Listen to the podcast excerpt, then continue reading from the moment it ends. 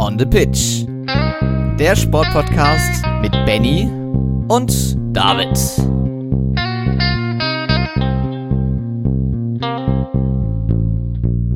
Herzlich willkommen zur 146. Folge von On the Pitch, der Sportpodcast. Wir hatten es schon oft angekündigt äh, und das war es jetzt auch. Äh, es war wirklich ein Januar der Großereignisse. Äh, wir hatten eine wahnsinnige Handball-WM. Äh, wir hatten ein tolles Turnier bei der Hockey-WM, was sehr überraschend dann plötzlich am Ende doch noch in den generellen Medien eine größere Rolle spielte. Äh, die NFL geht jetzt auf den Super Bowl zu. Äh, da wird natürlich auch heute darüber zu reden sein. Und natürlich äh, gibt's wieder reichlich Wintersport en masse auch in dieser Woche wieder zu berichten. Das alles und noch viel mehr gibt's natürlich wieder mit David zu besprechen. Moin Moin.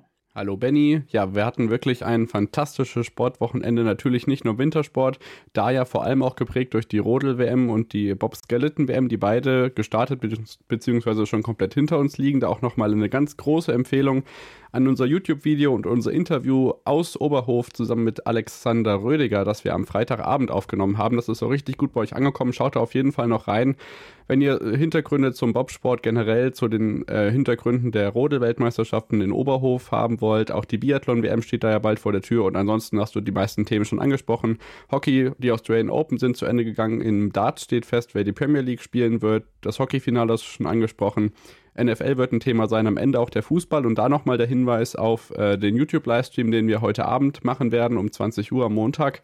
Das heißt, der ist schon vorbei, wenn ihr die Folge hört. Das heißt, könnt ihr auch bei YouTube natürlich im Nachhinein nochmal reinschauen und eure Meinungen da gerne in den Kommentaren kundtun, was in Fußball Deutschland so alles passiert ist. Und dann ähm, ja, haben wir noch viele andere kleinere Themen, die heute auf dem Programm stehen und wir steigen ein ja, mit der Hockey-Weltmeisterschaft in Indien, Benny.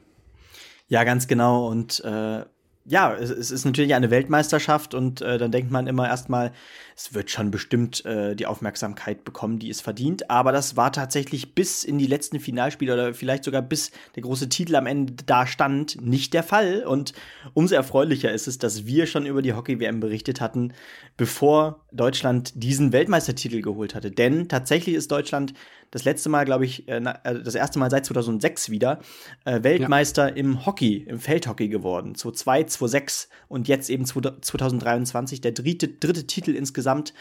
Und in was für einer Manier. Es ging wieder ins Penaltyschießen, diesmal im Finale gegen Belgien. In der Vorrunde wurde schon gegen Belgien gespielt. Das war, glaube ich, der einzige Punktverlust äh, im ganzen Turnierverlauf aus deutscher Sicht. Äh, auch im Halbfinale gegen England beim 4 zu 3 im Penalty-Schießen äh, ging äh, es am Ende gut für Deutschland aus. Äh, nee, im Viertelfinale war das, glaube ich. Und im Halbfinale ging es, glaube ich, gegen Australien auch weiter. Äh, und das Interessante ist, Viertelfinale, Halbfinale und Finale, David, in allen Spielen lag man als deutsches Team 0 zu 2 hinten und hat das Spiel noch gedreht. Woran könnte das gelegen haben?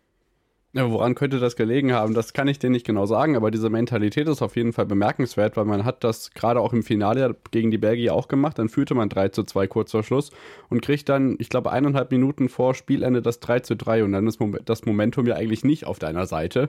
Und dann schafft man es tatsächlich, das Penaltyschießen auch dank eines überragenden Torhüters, der auch dann, ich glaube, auch frisch erst fürs Penaltyschießen reinkommt. Ähm, es dauert ja auch mehr als fünf äh, Versuche dann bei jeder Mannschaft. Also es war wirklich ein langatmiges Penalty-Shootout und hat auch perfekt in die Halbzeitpause von vielen anderen äh, Ereignissen am gestrigen Nachmittag gepasst. Umso erfreulicher, dass wir uns auf der einen Seite getreu des Mottos Eigenlob stinkt nicht schon mal sagen können, dass wir vor zwei Wochen schon über die Hockey-WM berichtet haben und alle Leute, die uns hier zuhören, das sicherlich genauso erfahren haben. Also könnt ihr da gerne nochmal unterstreichen, dass wir das äh, gestern bei Twitter auch nicht zurecht als unsere erste Hockey-Meldung äh, kundgegeben haben. Das hat uns auch sehr gefreut, dass da schon positives Feedback kam. Und auf der anderen Seite natürlich ein ganz großer Erfolg für Hockey Deutschland, denn es ist ja schon im allgemeinen Gebrauch so für den gemeinen Sportbetrachter, dass in den letzten Jahrzehnten Deutschland schon eine recht ho starke Hockeynation war, auch bei Olympischen Spielen zum Beispiel doch die Weltmeistertitel. Und das hat, war für mich auch überraschend, lagen dann doch etwas weiter zurück. Und ähm, da wird es ja Zeit, dass es jetzt endlich nach 2002 und nach 2006 den dritten Titel gibt. Ja, ganz genau. Ich meine, man, man nennt ja Deutschland doch immer äh, unter die äh, Feldhockey-Nation. Ich meine, wir haben äh, doch eine relativ gute äh, Eishockey-Kultur und auch im Hockey äh, sind wir auch regelmäßig bei Olympischen Spielen relativ gut dabei immer. Und äh, dennoch kam dieser Titel natürlich so ein Stück weit überraschend. Belgien war äh, am Ende doch der Favorit, ist ja auch Olympiasieger, amtierender. Ähm, und ja, wie gesagt, in der Vorrunde ging es unentschieden aus. Jetzt konnte man tatsächlich diesen Favoriten schlagen und es wurde auch in den Medien, äh, auch in den Medien, die schon vorher darüber berichtet haben, doch als kleine Sensation betitelt. Äh, ja. Es ist eine Geschichte, äh, genau, die vielleicht den Sport vielleicht doch auch noch mal in eine andere Höhe hieven kann. Äh, mal sehen, wie lange das anhält. Wir kennen das von vielen anderen Sportarten, die dann ja gerade durch sowas dann einen ganz kurzen Hype erleben und so schnell ist der aber dann auch leider wieder abgeflacht, ne? Ja, aber ich glaube, Hockey gehört genauso wie Eishockey in, äh, zu den Randsportarten in Deutschland, die, wenn wirklich was Großes passiert, auch richtig die Massen begeistern kann. Ja. Ich erinnere mich da mal gern zurück an die Eishockey-WM 2010, glaube ich, dieses Eröffnungsspiel auf Schalke vor über 70.000 Leuten gegen die USA, das da damals aufgezogen worden ist. Also genau solche Ereignisse sind, glaube ich, schon möglich und da hoffen wir einfach, dass äh, die deutschen äh, Hockey- Herren und die Damen sind ja auch gar nicht mal so unerfolgreich, das vielleicht auch noch gesagt, ähm, in den nächsten Jahren noch mal ein bisschen nachlegen können. Dann kommen wir zum Handball. Auch da gab es gestern Abend ein Weltmeisterschaftsfinale, das ich äh, auch parallel noch zur NFL verfolgt habe. Da standen sich Frankreich und Dänemark gegenüber. Währenddessen gab es natürlich auch noch reichlich Partien, wo Platzierungen ausgespielt worden sind und das lief aus deutscher Sicht auch ganz, ganz erfolgreich. Benny, kannst du vielleicht auch noch mal so einen kurzen Roundup geben, was da vielleicht auch im Hinblick auf die All-Star-Mannschaft des Turniers bei rumgekommen ist? Ja, ganz genau. Äh, grundsätzlich kann man, glaube ich, da, davon äh, darüber sagen, ein äh, versöhnliches Ende auch im Turnierverlauf. Ich meine, äh, man hat dann doch noch mal im Duell mit einem Top-Team wie Norwegen, wohlgemerkt, äh, am Ende den fünften Platz des Turniers äh, gesichert, nach, nachdem man davor ja ganz knapp gegen Ägypten noch gewinnen konnte und sich in dieses Spiel um den fünften Platz kämpfen konnte. Haben schon oft drüber geredet. Äh, da werden ja nicht nur die ersten drei Platzierungen ausgespielt, sondern da gibt es noch ein paar weitere Platzierungen, Platz fünf, Platz sieben und so weiter. Äh, und ja, dieser fünfte Platz ist, glaube ich, für eine Wel Weltmeisterschaftsendrunde sehr gut, gerade mit Blick und Perspektive auf das nächste Jahr, denn die Europameisterschaft findet dann wieder in Deutschland statt. Äh, also geht man da doch mit einem Stück mehr Euphorie rein äh, als vor dem Turnierverlauf, kann man jetzt, glaube ich, schon mal sagen. Du sagtest es schon, mit Blick auf das All-Star-Team. Äh, der Nachwuchsspieler des Turniers ist Juri Knorr und das in meinen Augen auch absolut zu Recht.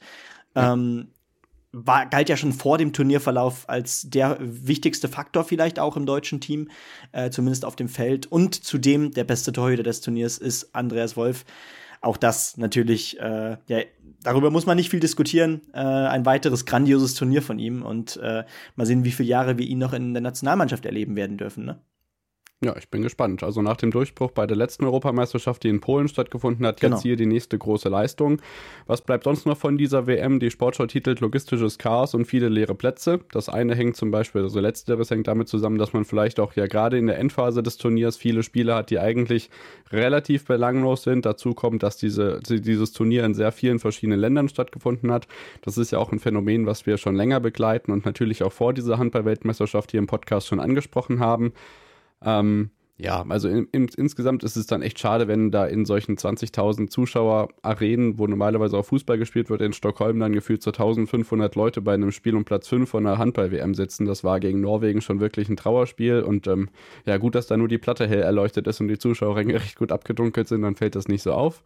Ähm, das war auf jeden Fall schade. Das wäre schön, wenn das nächstes Jahr anders ist. Also Sportjahr 2024 hinter die Ohren schreiben, Olympische Sommerspiele für alle deutschen Fans direkt vor der Haustür, Fußball-Europameisterschaft im eigenen Land, Handball-Europameisterschaft im eigenen Land. Also äh, wer da keine Tickets irgendwie oder zumindest auch das Flair an den jeweiligen Spielorten äh, abholt, ähm, da ist man dann auch selber schuld. Und was bleibt noch? Ein dreifach in a row Weltmeisterschaftstitel für Dänemark. Die konnten nämlich die Franzosen gestern Abend 34 zu 29 besiegen, war auch nicht ganz zu erwarten hatten, wobei sich die Dänen natürlich, äh, also Frankreich schon als große Handballnation bekannt, aber Dänemark halt wirklich ohne zu wackeln einmal komplett durchs Turnier durch. Ja, absolut. Genau. Ja, äh, du sagtest es schon, äh, erstens steht genug äh, weiter äh, an äh, in den nächsten, im nächsten Jahr und ja, ich glaube, äh, wir können direkt zum nächsten großen äh, Turnier gehen, was jetzt im Januar ja schon war. Äh, denn äh, die Australian Open, auch schon in, in, den letzten Wochen haben wir genug darüber geredet. Und jetzt äh, ist Ganz schon viel Eigenlob heute, ne? naja, gut, das ist jetzt kein Eigenlob, das ist ja selbstverständlich, dass natürlich die erste Grand Slam des Jahres äh, im Tennis, äh, naja, be beachtet wird. Ja, unser Folgentitel hat auf jeden Fall recht behalten, so viel kann man vorwegnehmen, ne? Richtig, also äh, Djokovic, Novak Djokovic gewinnt, ich glaube, zum zehnten Mal die Australian Open. Oder so ja, ähnlich. Das kann hinkommen, ja. Ähm, ja. Mhm. Unfassbar. Und gerade natürlich, äh, ich habe es schon, glaube ich, in der letzten Woche gesagt, ich glaube, der hat diese, äh, diese jetzt erst Recht-Einstellung, gerade nach diesem letzten Jahr, äh, wodurch er ja nach der Impfung, äh, nach der fehlenden Impfung nicht am Turnierverlauf teilnehmen durfte. Ähm, ich, da war so ein Stück Wut im Bauch, hat man ihm auch irgendwie so ein Stück weit angesehen, finde ich. Und mit was für einer Konsequenz der durch diesen gesamten Verlauf des Turniers äh, gelaufen ist, äh, spaziert ist fast schon, ist ja auch wirklich bemerkenswert. Also äh, nachdem ja ja, Nadal, in, äh, Nadal früh ausgeschieden ist, Federer äh, seinen Rücktritt bekannt gegeben hat, ist er wirklich, stand jetzt das Maß der Dinge in der äh, Tenniswelt der Herren.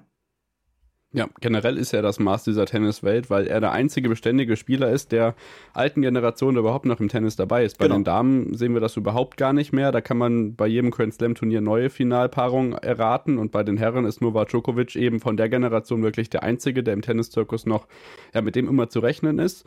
Ähm, es ist genau das eingetreten, was wir erwartet haben und das zeigte sich vor allem auch im Finale des an drei gesetzten Tsitsipas gegen den an vier gesetzten Djokovic, das vor allem das Mentale auch entschieden hat. Also das hat er auch ganz deutlich an seiner Gestik äh, deutlich gemacht. Ähm, es ist auch in den vergangenen Tagen wieder viel diskutiert worden mit den Äußerungen des Vaters oder dieses Foto mit einer Russlandfahne oder sowas ähnlich im Hintergrund. Also auch natürlich eine Gestalt, über die man sich äh, durchaus äh, streiten kann, aber sportlich gesehen natürlich wirklich wieder Wahnsinn. Es hat Spaß gemacht, dieses Turnier wieder zu verfolgen und generell was bleibt. Äh, viele große scheiden aus, hast du schon gesagt. Das ist bei den Damen ja genauso der Fall gewesen. Und wir können ja gleich so ein bisschen, ja, Turnierbaum für Turnierbaum so ein bisschen durchgehen, was bei Herren, Damen und in den Doppeln so alles passiert ist. Djokovic ähm, jetzt äh, gleichgezogen. Ich glaube, beide bei 22 zusammen mit Nadal. Und ich glaube auch, und da schließe ich mich auch den Meinungen vieler anderer Beobachter an, dass er noch den ein oder anderen Titel mehr als Rafael Nadal sammeln wird.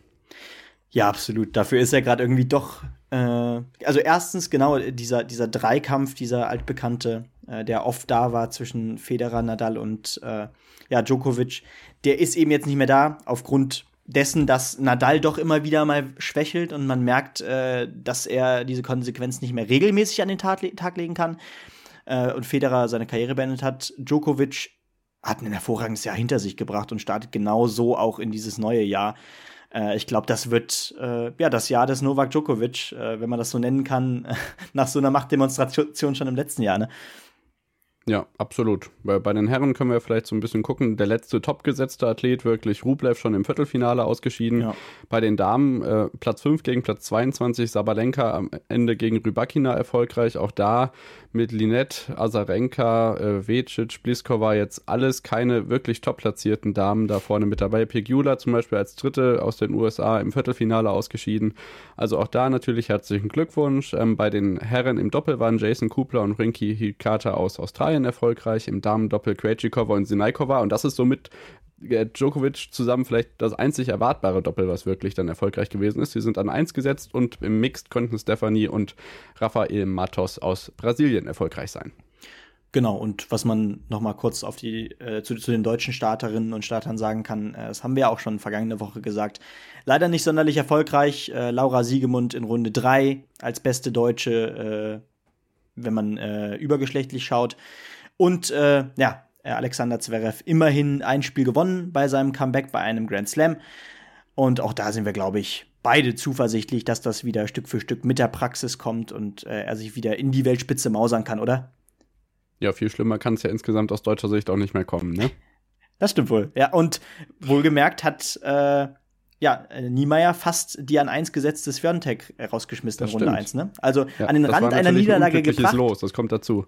Ja, Genau, also ja. für Runde 1 natürlich sehr unglücklich, gerade weil Niemeyer ja im letzten Jahr ihren Durchbruch feiern konnte. Äh, kann man, glaube ich, so nennen. Ist ja jetzt wirklich eine der besten Tennisspielerinnen dieses Landes. Deutsch, deutsches Viertelfinale in Wimbledon. Genau. Letztes Jahr. Mit Tatjana Maria. Also ich glaube, an dieses Spiel werde ich mich noch lange erinnern. Ja, ja. das äh, ist, hat man lange nicht. Und dementsprechend gucken wir da natürlich auch gespannt drauf, äh, was ja, Jule Niemeyer da natürlich auch noch äh, zu bieten hat in diesem Jahr. Genau, die eine Saison ähm, hat gerade erst begonnen im Tennis und wir haben noch viele andere Sportarten, wo die Saison jetzt so sich zum Beispiel dem Ende zuneigt. Wir haben, bevor wir gleich zum Wintersport kommen, wo ja auch eine Menge passiert ist, da bleibt also auf jeden Fall dran, unter anderem mit dem Skifliegen, mit dem Nordic Combine Triple, vielen Weltmeisterschaften im Eiskanal, gleich noch anderen Sport, zum Beispiel Dart, Snooker, Basketball, dann die NFL Championship Games. Es steht fest, wer im Super Bowl ist, die Eiskunstlauf-EM und den Auftakt der Leichtathletik-Saison mit dem Eastaf Indoor in Düsseldorf. Also bleibt dran und bis gleich. Schatz, ich bin neu verliebt. Was? Da drüben. Das ist er. Aber das ist ein Auto. Ja, eben. Mit ihm habe ich alles richtig gemacht. Wunschauto einfach kaufen, verkaufen oder leasen. Bei Autoscout24. Alles richtig gemacht.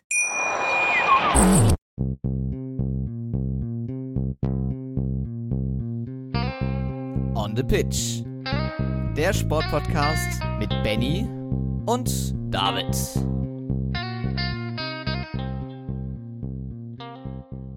Da sind wir wieder zurück nach der Unterbrechung und melden uns wieder mit den weiteren Sportnews der vergangenen Woche. Und Benny, wir machen direkt weiter mit der National Football League.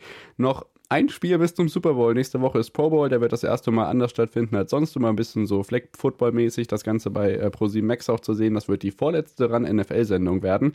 Und wir widmen uns dem, was gestern Abend passiert ist, denn in zwei Spielen wurde aus gelost oder was heißt ausgelost, ausgespielt logischerweise, wer im Super Bowl steht. Das eine ausgelost. sind die Eagles gegen die 49ers und in der NFC war es Chiefs gegen Bengals. Und was der Abend uns so gebracht hat, welche Personalsorgen und Verletzungsmisere damit einhergehen, kannst du uns jetzt gerne verraten.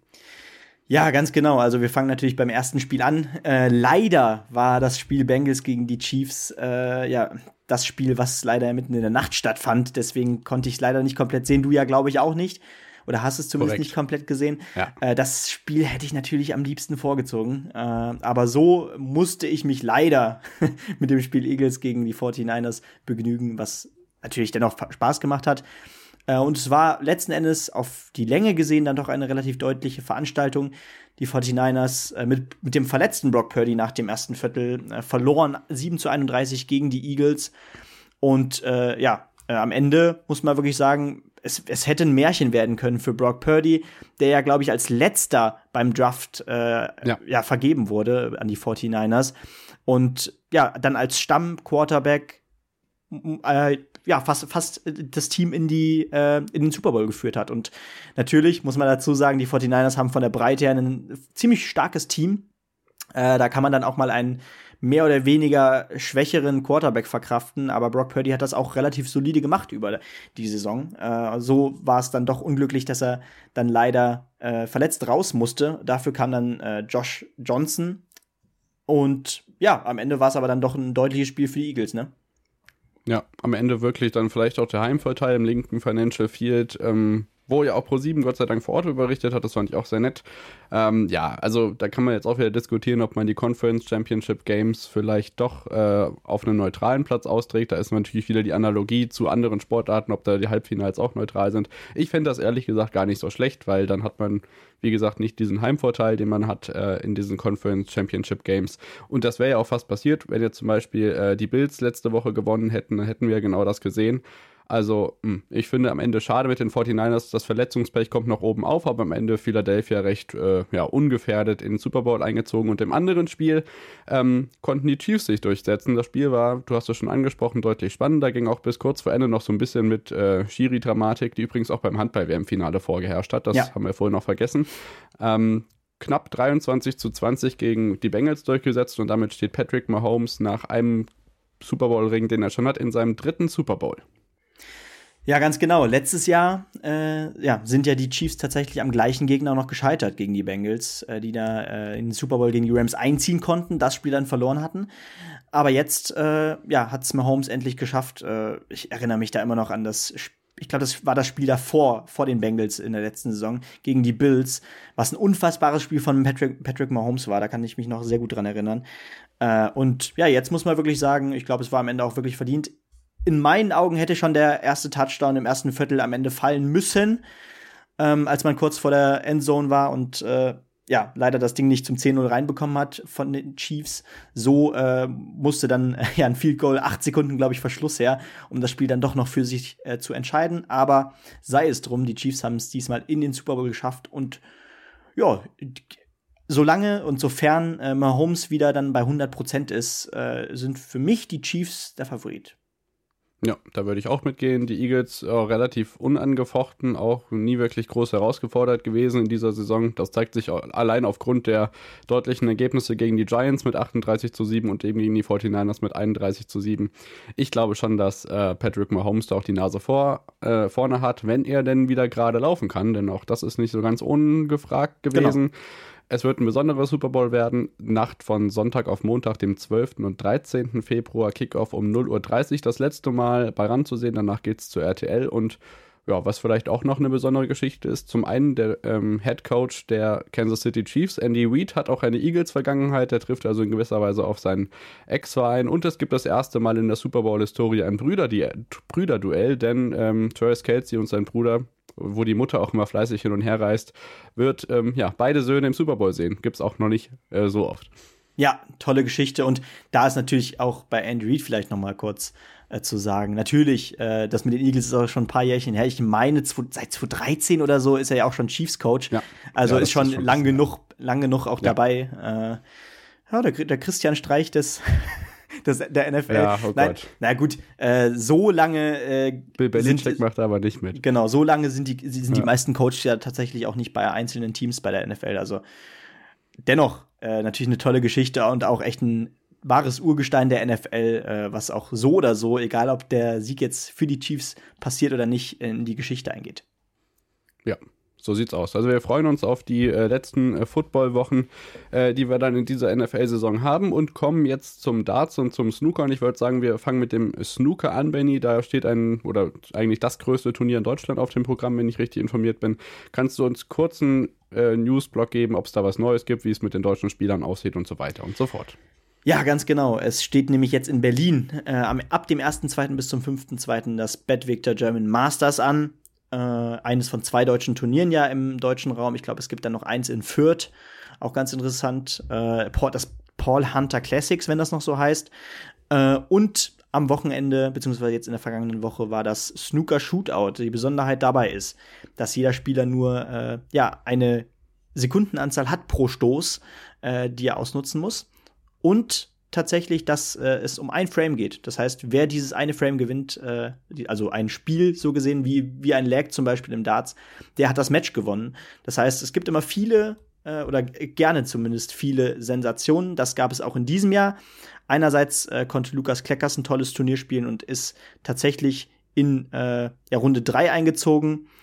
Und äh, Wakelin, äh, Chris Wakelin konnte das Turnier gewinnen gegen äh, Leclerc äh, Wakelin ist, glaube ich, die Nummer 47 äh, des Rankings. Also das zeigt wieder, äh, also erst einerseits geht es natürlich auch vor allem um Schnelligkeit, weil man äh, nur eine gewisse Anzahl hat und langsame Spieler äh, fallen da oft hinten rüber. Und äh, einer dieser schnelleren Spieler ist eben Chris Wakelin, der am Ende als Nummer 47 der, der Welt hier einen Titel einfährt. Ja, und ähm, ja, das Ganze auf Zeit. Also es ist auch nicht ganz so auf dem äh, Snooker-Zirkus und im Darts. Ähm, kann man sagen, auf der einen Seite das Master stand auf dem Programm und auf der anderen Seite titelt jetzt natürlich auch der halbe deutsche Sportboulevard, dass Gabriel Clemens es nicht in die Premier League geschafft hat, denn die PDC hat sich mal, und das haben auch die meisten erwartet, Zeit gelassen mit der Premier League-Nominierung, die ja, ich glaube, 17 Abende umfasst. Oder? Genau, ich glaube, 17. Ja. Und ähm, und dann darfst du uns gerne sagen, welche Spieler auch aufgrund der Master-Ergebnisse jetzt bei der Premier League in den kommenden Wochen dabei sein werden, denn genau dieses Ereignis wird genau das Prägende in unserem Podcast-Feed sein in den kommenden Wochen.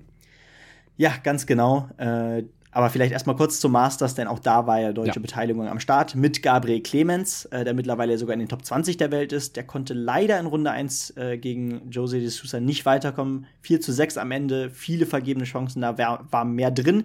Aber sei es drum, äh, da das Turnier ja nicht äh, in die Rankings eingeht. Äh, und genau, ansonsten am Ende gewinnt das Turnier wieder eine Überraschung. Die letzten zwei Jahre waren schon eine kleine Überraschung. Vor zwei Jahren war es Johnny Clayton, der damit ja, seinen Weg in die Weltspitze ein Stück weit einschlug. Und äh, danach das Jahr war es Joe Cullen, der äh, nicht nur das Masters gewann, sondern sich dadurch auch in die Premier League spielte und in die Prem im, ins Premier League Finale sogar einzog, wo er mit einem Matchstart gegen Michael van Gerven dennoch im Final Leg gescheitert ist. Und jetzt diesmal ist es Chris Doby. Äh, bei der WM schon im Viertelfinale gewesen, jetzt hier äh, mit seinem ersten sehr überraschenden Major-Titel ähm, im Finale gegen Rob Cross. 11 zu 7 am Ende. Cross, der wirklich übrigens ein hervorragendes Turnier gespielt hat. Ich glaube, das war dieses Viertelfinale gegen Michael van Gerven, 10 zu 7, was er mit einem, ich glaube, 112er Average gewinnt. Das war ein unfassbares Niveau. Und Ja, äh, Cross ist aber nicht bei der Premier League dabei. Das ist interessant. Mhm. Äh, und einige andere in den Top 10 auch nicht. Nämlich Rob Cross als Nummer 6 ist nicht dabei, Luke Humphreys als Nummer 5 ist nicht dabei und auch Danny Noppert als Nummer 8 ist nicht dabei. Äh, traditionell sind es ja, David, wie du sicherlich weißt, äh, die Top 4 der Welt, die äh, sicher dabei sind. Smith, Wright, ja. Van Gerven und Price sind das dieses Mal.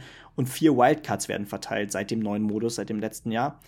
Und das sind tatsächlich zum einen Chris Doby, äh, mit seinem Major-Titel am Ende hat er das nochmal gefestigt und äh, sich diesen Platz gesichert. Nathan Espinel, der in zwei großen Finals stand im letzten Jahr, und Johnny Clayton und Dimitri Vandenberg. Gerade Clayton und Vandenberg, beide haben keinen Titel, keinen großen Titel einfahren können im letzten Jahr.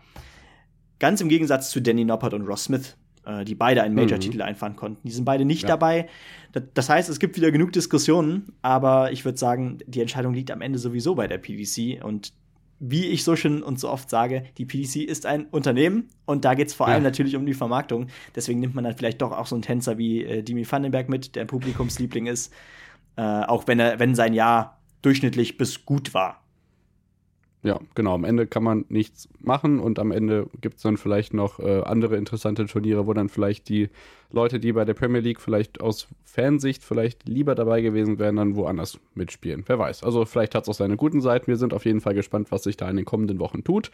Der Aufschrei ist auf jeden Fall nicht zu überhören im Darts, äh, in, im, im, ja, im Darts-Business sozusagen und dann äh, blicken wir drauf, was sonst noch so passiert ist. Im Basketball können wir sagen, dass es in der NBA so ein bisschen Stress gegeben hat mit einem vermeintlichen Foul an LeBron James. Da haben sich die Referees entschuldigt. Antetokounmpo knackt die 50 Punkte. Also auch da ähm, dauert es natürlich noch ein bisschen bis zur K.O.-Modus. Im deutschen Basketball gab es ähm, ja keine großen Überraschungen. Ähm, also Berlin in der Liga erfolgreich, Bayern gegen äh, Göttingen erfolgreich, die jetzt auf Platz 5 abgerutscht sind. Ähm, äh, auch Bonn erfolgreich gewesen gegen Bayreuth. Also da läuft alles nach Plan. In der Euroleague äh, Berlin weiter nicht nicht ganz so erfolgreich unterwegs. Allerdings haben die, Bay äh, die Münchner Bayern gegen Bologna gewonnen und stehen jetzt damit auf Rang 13 in der Euroleague-Tabelle. Vielleicht geht da doch noch was in Richtung Playoffs. Da kann man sich nicht so sehr aus dem Fenster hängen. Da bleiben wir also auch auf dem Stand der Dinge. Und dann habe ich gleich noch was zum E-Stuff Indoor in Düsseldorf. Die Leichtathletik-Saison geht langsam los. Natürlich noch in der Halle vorher, aber kurz zum Eiskunstlauf, denn da gab es auch zumindest bemerkenswerte Neuigkeiten. Ja, ganz genau, denn äh, die Europameisterschaft im Eiskunstlauf stand an äh, und das im finnischen Espoo. Äh, die war eigentlich geplant in Helsinki, aber die Halle, in der äh, das Turnier normalerweise hätte stattfinden sollen, gehörte tatsächlich einigen russischen Oligarchen, war in der Hand von russischen Oligarchen. Das hat man als Grund genommen, um das nochmal umzustellen. Deswegen war es dennoch in Finnland, aber eben in Espoo. Ähm, und Espoo liegt eben in Finnland, ne, David? richtig, nicht in Italien. Nicht in da Italien? findet die Weltmeisterschaft nämlich im März statt, wenn genau. ich richtig gelesen habe.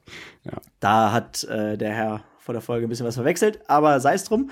Ähm, ja. Am Ende sprang leider keine Medaille für Deutschland rum und deswegen, äh, ja, haben wir erstmal gedacht, komm, die Schlagzeile mit den russischen Oligarchen sollten wir hier mit reinnehmen.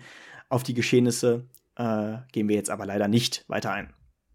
Genau, also auch ohne deutsche Medaillen, aber trotzdem war uns das auf jeden Fall die Erwähnung wert. Bei der Leichtathletik habe ich äh, zu vermelden, dass Malaika Mihambo in Düsseldorf am Start war ja, in den ersten fünf Versuchen sich so ein bisschen schwer getan hat, aber den Entscheid dann am Ende mit 6,83 Meter für sich entschieden hat. Vier Zentimeter hinter der Weltjahresbestleistung geblieben. Gina Lückenkämper ist über 60 Meter an den Start gegangen, hat sich damit 2000 Sekunden Unterschied über die 60 Meter mit 7,18 Sekunden durchgesetzt. Eine Zeit, von der sie selber nicht gedacht hätte, dass sie in der frühen Saisonphase schon äh, zu laufen ist. Auch Alexandra Burkhardt, die in unserer Freitagsfolge mit Alexander Rödiger übrigens vorkommt, hat sich zusammen mit Julian Wagner auch über die 60 Meter für für die Hallen-Europameisterschaft äh, qualifiziert. Die haben also die Norm geknackt, um Anfang März in Istanbul bei der EM am Start zu sein. Und auch über die 60 Meter Hürden der Damen gab es Topzeiten.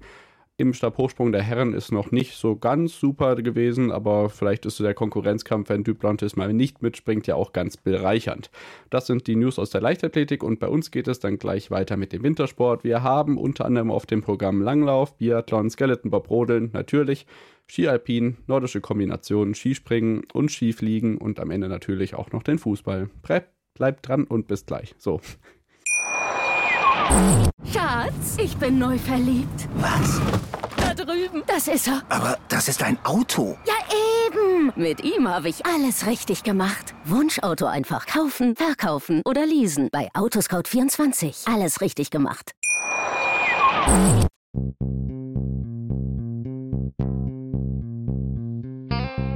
On the Pitch.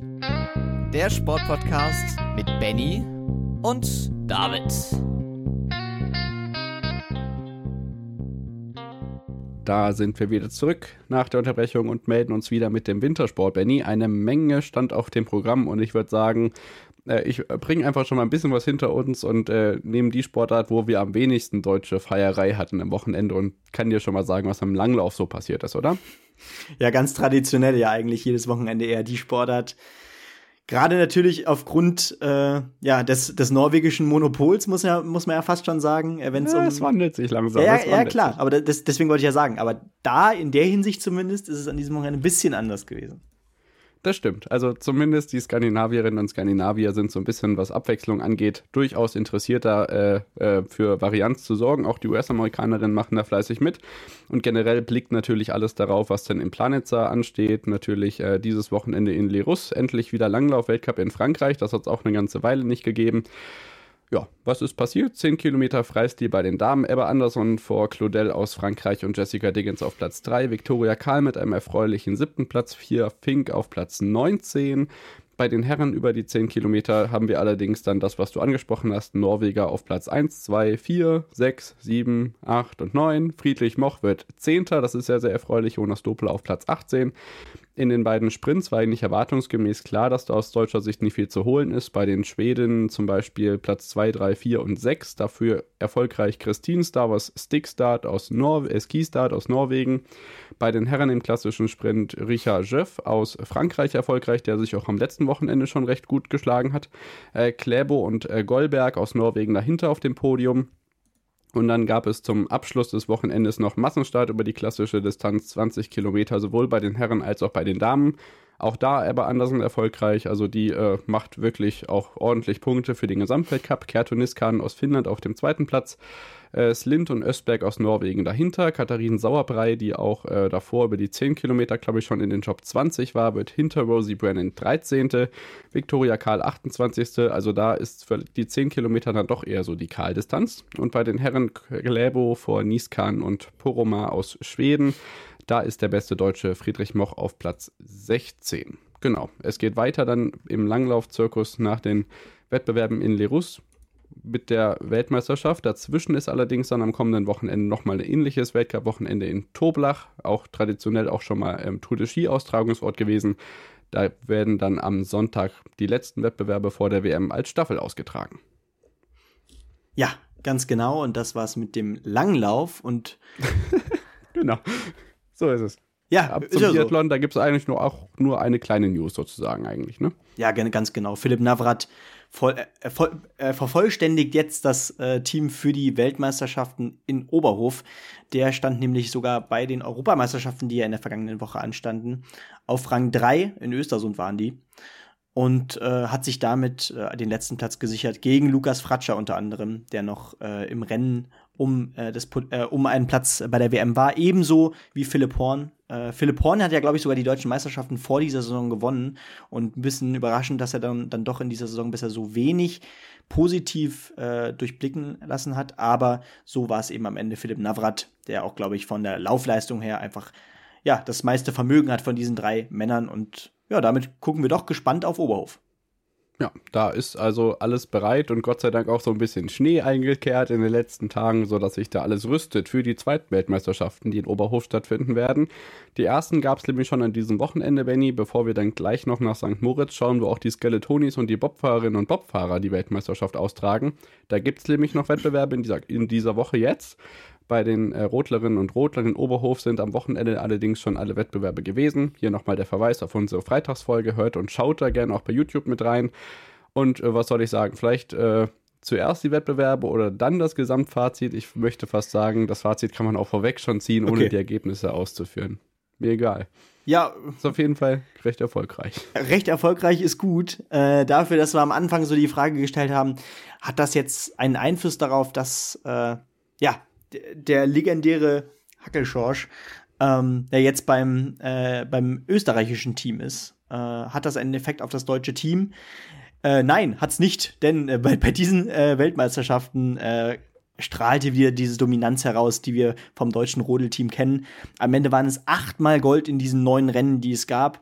Zudem kamen noch fünfmal Silber und dreimal Bronze. Wir hatten etliche Doppelsiege, wir hatten, glaube ich, auch äh, Dreifacherfolg. Komme ich gleich drauf. Also ja.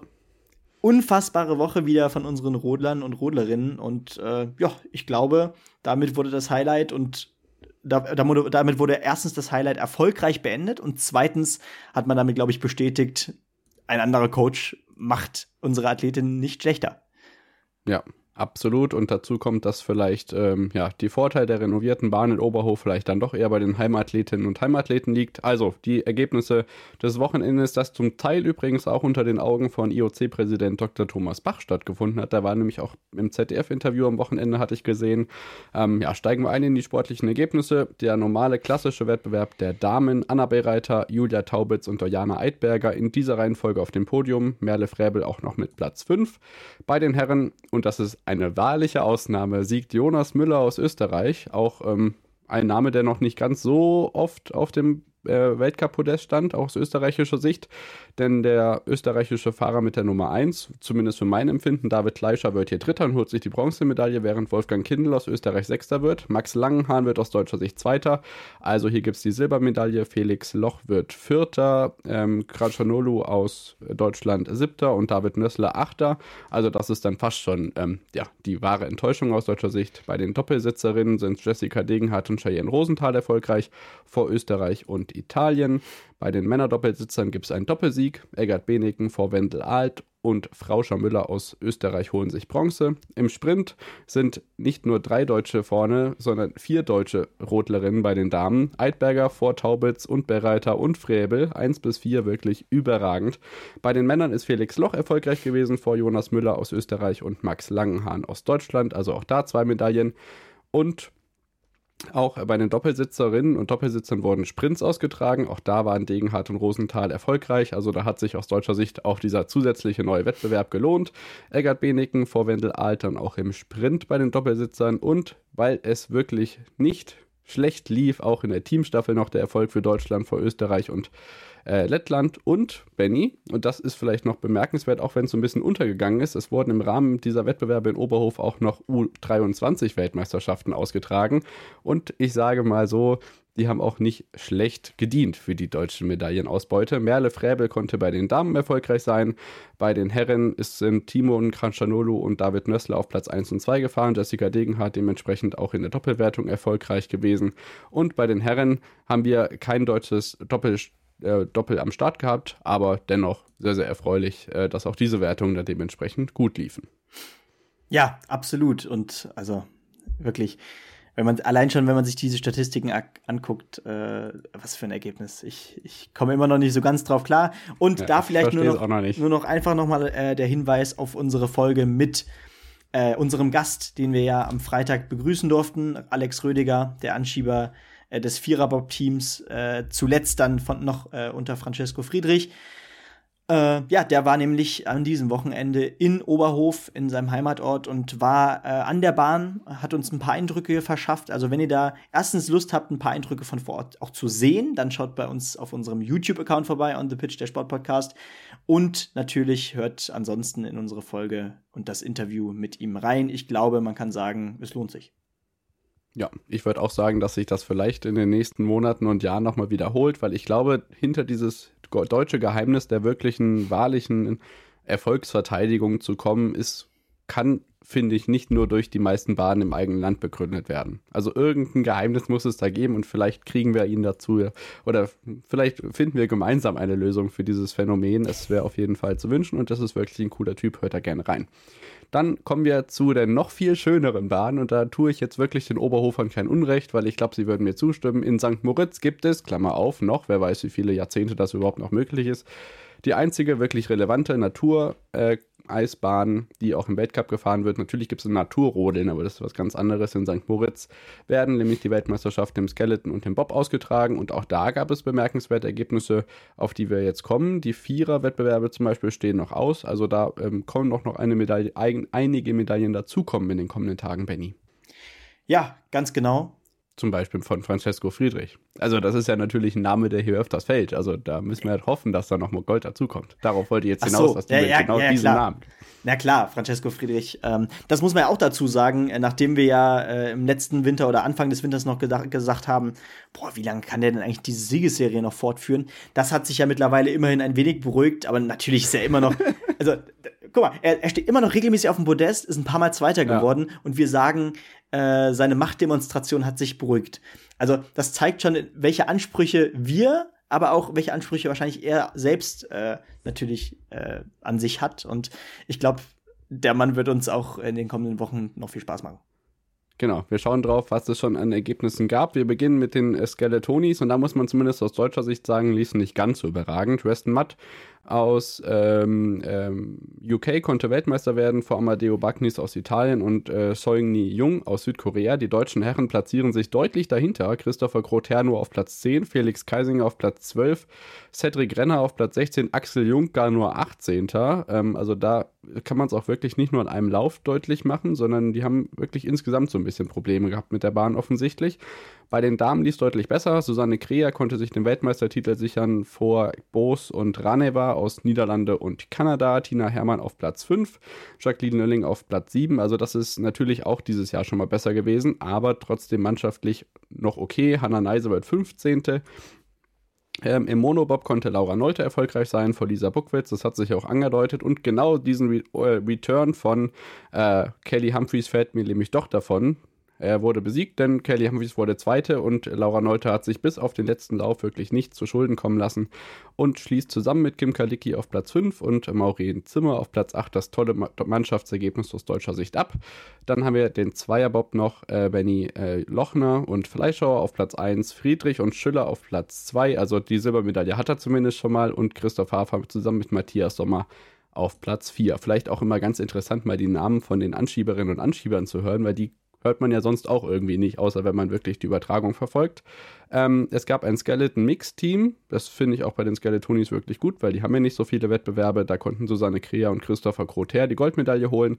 Hermann und Kaisinger auf Platz 7. Ja, ganz genau. Du sagtest es schon. So ein paar äh, Highlights und Leckerbissen, gerade aus deutscher Sicht, warten da ja auch noch auf uns. Äh, Francesco Friedrich darf noch in seiner, ja, äh, Glanzdisziplin, möchte man schon fast sagen, antreten. Paradedisziplin. Äh, und ja, äh, wir sind da natürlich auch wieder hautnah dabei und werden euch nächste Woche dementsprechend updaten. Und äh, David, ich glaube, als nächstes ist, äh, ja, sind wieder die Alpinen dran, oder? Und da gibt's echt eine große Geschichte. Genau, und das Ganze machen wir nach der Unterbrechung. Es gibt viele Rekorde, es gibt viele Erfolge. Dazu, dazu kommt dann noch das Nordic Combined Triple in Seefeld und Schiefliegen in Hinterzarten. Es hat endlich funktioniert mit der neuen Schanze. Schiefliegen am Kulm war auch und Willingen steht direkt vor der Tür mit uns vor Ort. Also es bleibt einiges noch zu besprechen. Bis gleich. Schatz, ich bin neu verliebt. Was? Da drüben. Das ist er. Aber das ist ein Auto. Ja, eben. Mit ihm habe ich alles richtig gemacht. Wunschauto einfach kaufen, verkaufen oder leasen. Bei Autoscout24. Alles richtig gemacht.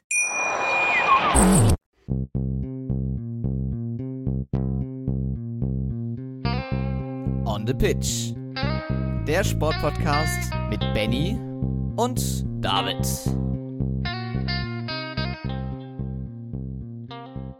Da sind wir wieder zurück nach der Unterbrechung und melden uns wieder mit dem zweiten Wintersportblock heute. Wir haben Ski Alpin, nordische Kombination und Skispringen, Skifliegen noch übrig, Benny. Und im Ski Alpin gab es wirklich sensationelle Neuigkeiten, bevor ich gleich auf die einzelnen Ergebnisse komme. Generell auch unter der Woche spektakulär Night Races und dazu kommt noch die Weltmeisterschaft, die auch dieses Jahr noch bevorsteht. Zeitgleich mit Biathlon, das wird auf jeden Fall wieder ein logistisches äh, Meisterwerk. Ja, absolut. Und äh, ja, die Geschichte, auf die du natürlich jetzt hier äh, anspielst, die ist Lena Dürr, die 31-Jährige, holt nämlich ihren ersten Slalom-Weltcup äh, im tschechischen, tschechischen Spindlermühle. Und das wirklich, also äh, ich habe mehrere Fakten rausgeschrieben äh, oder Statistiken. Äh, da auch nochmal Danke an zum, unter anderem äh, den Bayerischen Rundfunk auf Instagram. Äh, das war nämlich zum einen natürlich der erste Slalom-Weltcupsieg. Zum anderen äh, ist es der erste Weltcupsieg im Slalom überhaupt, wie gesagt. Vor zehn Jahren war ihr einziger, sorry, vor, zehn Jahren war ihr einziger Weltcupsieg zuvor, also exakt auf den Tag genau vor zehn Jahren war ihr einziger Ja. Weltcupsieg.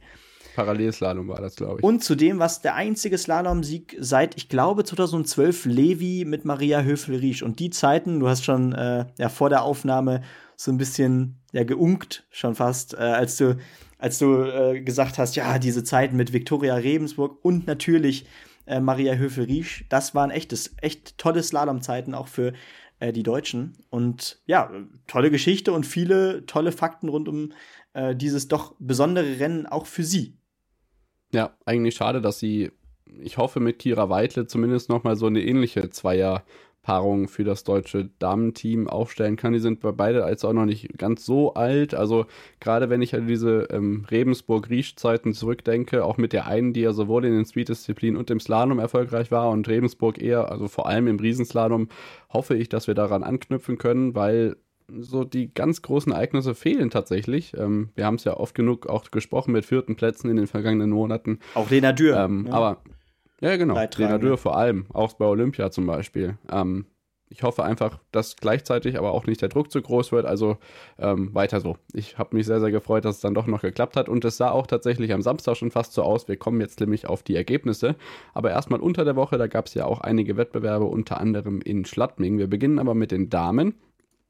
Die waren in Kronplatz am Start mit äh, zwei Riesenslaloms, beide erfolgreich gestaltet von Michaela Schiffin, die sich hier Weltcupsiege feiern konnte. Auf die kommen wir nämlich gleich auch noch zu sprechen. Auf dem Podium dahinter Gut und Brignone bzw. Mowinkel und Hector. Äh, aus deutscher Sicht schaue ich gerade mal, war niemand äh, in der Wertung dabei. Dann kommen wir zu den Damenwettbewerben am Wochenende.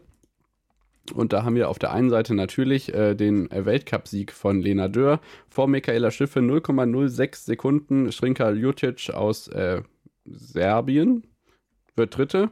Und das ist wirklich stark. Also gerade Schiffin zu schlagen in der aktuellen Form mit äh, Sieg um Sieg, das ist äh, nicht hoch genug zu hängen. Ja, absolut. Und Schiffrin, da ist ja auch noch die Geschichte, dass sie den ja, All-Time-Record mit den meisten alpinen Siegen äh, ja, wahrscheinlich in dieser Saison noch einstellen wird. Äh, Lena Dürr hat sie aber daran, daran gehindert, denn sie hätte den Rekord einstellen können von Ingemar Steenmark. Äh, 86 Weltcupsiege wären es gewesen, hätte äh, Schifrin den zweiten Lauf auch so perfekt runterbekommen. Das war aber nicht der Fall und am Ende äh, sind es noch die 85, aber die Saison geht ja auch noch ein Stückchen, ne? Genau, den 5, 85. Weltcupsieg hatte sie sich nämlich am Samstag gesichert. Da war Lena genau. Dörr nämlich auch schon Zweite mit 0,6 Sekunden dahinter. War die Lücke da aber deutlich größer, als sie am Sonntag andersrum war. Wenn die Holdenauer da auf Platz 3, also ich glaube auch, dass Schiffin auch diese Saison diesen Rekord schon knacken wird. Schauen wir noch schnell drauf, was bei den Damen passiert ist. Äh, bei den Herren natürlich. Äh, Clermont Noël vor Ramon Zenhäusern und Lukas Broughton gewinnt vor sage und schreibe 40.000 Zuschauerinnen und Zuschauern in Schladming auf der Planei den äh, Nachtslalom. Der spontan eingerufene premierenhafte äh, Flutlicht-Riesenslalom hatte dann zwar nicht mehr ganz so viele Zuschauer, aber endlich ein Weltcupsieg für Loic Meillard vor Gino Caviezel, also zwei Schweizer in Schladming erfolgreich. Das hat die Österreicher sicher gefuchst. Gut, dass Marco Schwarz noch den dritten Platz einfahren konnte. Alex Schmid wurde starker Neunter. Das ist auf jeden Fall eine erwähnenswerte Leistung. Und dann hatten wir noch Cortina ähm, auch das erste Mal für die ähm, Herren. Die fahren sonst immer nur die Damen-Speedrennen durch den Tofana-Schuss. Wer den Tofana-Schuss nicht kennt, gebt das Bild bei Google Bilder ein. Da möchte man als äh, Skifahrer einfach langfahren. Und äh, das lief auch für einen ganz bestimmten Schweizer recht erfolgreich. Marco Odermatt konnte beide ähm, Rennen für sich entscheiden. Und Andi Sander ist ganz knapp an dem ersten Karrierepodest vorbeigeschrammt. Nur vier Hundertstel hinter Daniel, Daniel Hemmetsberger am Sonntag im Super G mit einem starken vierten Platz. Ja, ganz genau. Äh, also wieder einige tolle Platzierungen noch, äh, auch neben äh, Lena Dürr wohlgemerkt. Andi Sander auch jetzt mal wieder ein tolles Ergebnis, auch wenn ganz knapp der Podestplatz nicht bei rumgesprungen ist, äh, gibt das doch wieder Hoffnung. Äh, und ja, ich denke, am Ende stand da doch wieder eine solide alpine Woche hinter uns mit einigen tollen Geschichten. Und einige werden natürlich auch noch kommen. Aber als genau. nächstes. Am am 4.2. ist Slalom in Chamonix genau. bei den Herren und dann gehen am 6.2. auch schon die Weltmeisterschaften los und es gibt natürlich auch reichlich Zoff um die Kombination. Sie wird bei dieser Weltmeisterschaft nochmal ausgetragen und das werden die Eröffnungswettbewerbe sein, sowohl bei den Herren als auch bei den Damen. Ja, ganz richtig. Und ja, da müssen wir natürlich auch drauf eingehen, äh, denn am Wochenende standen äh, die Weltcups in Seefeld an. Äh, ja. Ein Ort, an dem wir ja im Sommer noch selbst waren und uns da äh, mhm. von den Anlagen ein Bild gemacht haben. Äh, und ja, ähm, diesmal Frauen und Männer wieder gemeinsam am Start. Wir fangen vielleicht wieder am 27. an, also chronologisch mit den Damen. Und da lief es natürlich wieder sehr erfolgreich für Nathalie Armbruster. Wieder auf dem Podest, wieder Zweite. Äh, also wieder praktisch ein Weltcupsieg, weil Gida Westwold Hansen natürlich äh, auf Platz 1 ist. Äh, kann man eigentlich immer, immer nur wieder sagen. Ne? Ja, ja, voll. Und äh, ja. Also es trifft immer zu. Aber gleichzeitig auch da immer nicht zu viel Druck machen. Die ist jetzt 17 geworden. Die geht noch zur Schule. Die macht die Abitur. Bitte, Richtig. bitte, bitte. Sorgt dafür, dass die nicht in anderthalb Jahren überhaupt irgendwo hängt. Ja, und vor allem dafür ist ja leider die nordische Kombi der Damen auch noch sehr strukturschwach. Das heißt, es ist natürlich auch anfällig dafür, dass äh, talentierte. Man sich auf eine Person verlässt. Ja. Nee, nee, also erstens das und zweitens das, ja. das auch, aber dass talentierte Athletinnen und Athleten äh, oder vor allem Athletinnen eben äh, sich doch schnell in die Weltspritze, äh, Weltspritze, genau, in die Weltspitze, ja, die Weltspitze. Äh, ja, spielen können. Und das ist eben jetzt bei Nathalie Armbruster sehr schnell passiert. Dennoch, äh, erstens hoffen wir, dass die nordische Kombi weiter olympisch bleibt und eine wichtige Rolle im Wintersport einnimmt. Und ja, zweitens setzen wir sie nicht zu viel Druck aus. Jedenfalls, das Podium vollendet dann noch Ida Marie Hagen aus Norwegen, also ein norwegisches Doppelpodest. Und äh, die weiteren deutschen Platzierungen Maria Gerbot auf 12, Cindy Harsch, äh, die Routinier fast schon, muss man ja sagen. Zumindest äh, ist sie auch schon in, in, den letzten Jahren oft dabei gewesen, auf Rang 14. Ja. Sophia Maurus auf Rang 20, Magdalena Burger auf Rang 23 und Svenja Wirth ist leider nicht gestartet. Äh, wir gehen direkt zu den Männern, die am gleichen Tag ja auch starteten. Und auch da gab es wieder eine deutsche Spitzenplatzierung mit Julian Schmid auf Rang 3, die Entdeckung äh, aus deutscher Sicht des Jahres. Jens Luras Oftebrö konnte, konnte Johannes Lampater hinter sich lassen. Lampater, der ja davor die Woche mit einem Doppelsieg glänzen konnte. Und ja, Magnus Riebert, das sieht man auch selten, wenn er antritt, auf Rang 4 nur, äh, verpasst das Podest hier relativ knapp. Die weiteren deutschen Platzierungen auch sehr stark diesmal wieder. Äh, Manuel Feist auf Rang 5, Vincent Geiger auf 6, Erik Frenzel auf 8, also einige Deutsche in den Top 10 und Johannes Ritzek noch auf Rang 13. Ansonsten Jakob Lange auf 22, Fabian Riesle auf 26. Genau. Ansonsten wird das Triple ja auch immer so gestartet, dass man immer die äh, Ergebnisse vom Tag davor mitnimmt. Das heißt, äh, wir hatten bei den Damen nur zwei Wettbewerbe. Das heißt, es gab am Samstag dann schon den letzten. Auch da Hansen natürlich erfolgreich vor Sief aus Italien, Armbruster auf drei und die Deutschen konnten sich alle verbessern. Harsch 12, Burger 13, 17 Gerbut, 21 Maurus. Dazu muss man allerdings sagen, du sagst es, ähm, es ist noch recht frisch. Es waren nur noch 24 Damen am Start. Ja, ganz genau. Das ist leider noch sehr schade, dass man da nicht mal die 30 Athletinnen voll kriegt. Ähm, und das, das ist natürlich auch das Ding, das spielt natürlich dann auch wieder ähm, der vorläufigen Entscheidung oder der Erwägung äh, des IOC in die Karten. Und äh, ganz ja. ärgerlich zu sehen, äh, natürlich auch die nordische Kombination der Frauen bekommt doch teilweise ihre Aufmerksamkeit im TV.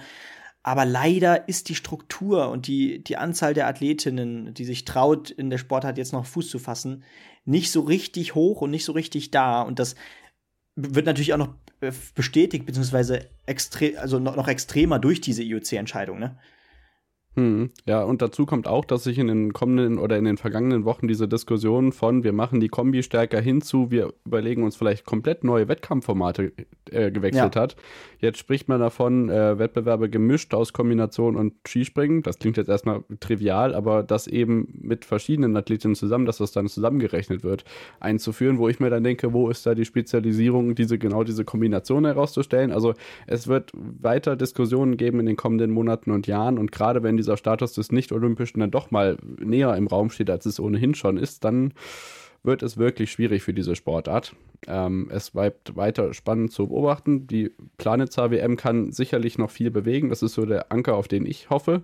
Ähm, vielleicht noch, um die Ergebnisse der Herren abzuschließen. Geiger und Schmid am Samstag auf 2 und 3 und Schmid am Sonntag auch auf 2, Geiger auf 4. Das heißt, er ist vom Podium noch runtergefallen. Äh, Brühe auf Platz 3 und Lamperter konnte sich die beiden äh, Siege dann holen am Samstag und am Sonntag. Also das ähm, zu Seefeld. Ja, ganz genau. Und ja, damit gehen wir in den letzten Teil des Wintersports für diese Folge.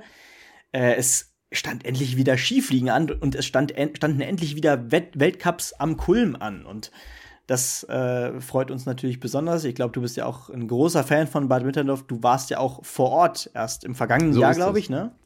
Ja. Nee, vorletztes so Jahr. ist es. Also nächstes Jahr Skiflug-WM. Da kann man sicherlich auch super hinfahren. Das ist äh, eine tolle Gegend und eine tolle Schanze, die ja äh, zu Recht an diesem Wochenende unterstrichen hat, dass sie die drittgrößte der Welt auch zu Recht bleiben wird. Das kann man auf jeden Fall sagen. Ja, absolut. Und ja, wo fangen wir da an? Wir fangen natürlich am 28. an. Äh, und ja, da gab es auch echt schon ordentliche Weiten. Äh, am Ende ja, brilliert Halvor Egner Granerüth vor Stefan Kraft und Domen Preutz. Das ist wirklich, also diese Geschichte kann man auch nicht oft genug erzählen. Domen Preutz äh, im gesamten Jahr, so, sofern es auf Klein- und Großschanzen äh, der Fall ist, du siehst ihn nicht wirklich brillieren, du siehst ihn keine Top-Ergebnisse einfahren, oft nicht mal in den Punkten und dann geht's auf die ganz großen Schanzen, dann geht's eben auf die Skiflugschanzen und direkt steht er der Podestplatz. Ja, erstaunlich. Also sobald da eine Hill-Size von größer als 140 steht, ist der Junge äh, zugegen und dann sieht man vor allem beim Skifliegen natürlich, dass er diese Gleitereigenschaften hat. Nicht zuletzt ist er genau dadurch auch äh, bekannt geworden in der Saison, als er ja mit der gelben, mit dem gelben Trikot eingestiegen ist, dass er dann, äh, ich erinnere zum Beispiel in Titisee Neustadt diesen Wahnsinns-Schanzrekord äh, mit 148, glaube ich, hinge hingezimmert hat. Äh, generell auch spannend zu sehen, dass äh, wir eine Veränderung im deutschen Kader hatten. Karl Geiger war mit Stefan Horngar Sache im Training. Dafür war Justin Lissow zum Beispiel dabei. Am Samstag nicht qualifiziert. Er ist am Freitag ebenso in der Quali raus wie zum Beispiel Simon Ammann, der sich versucht hat, interessanterweise, und auch Kilian Payer.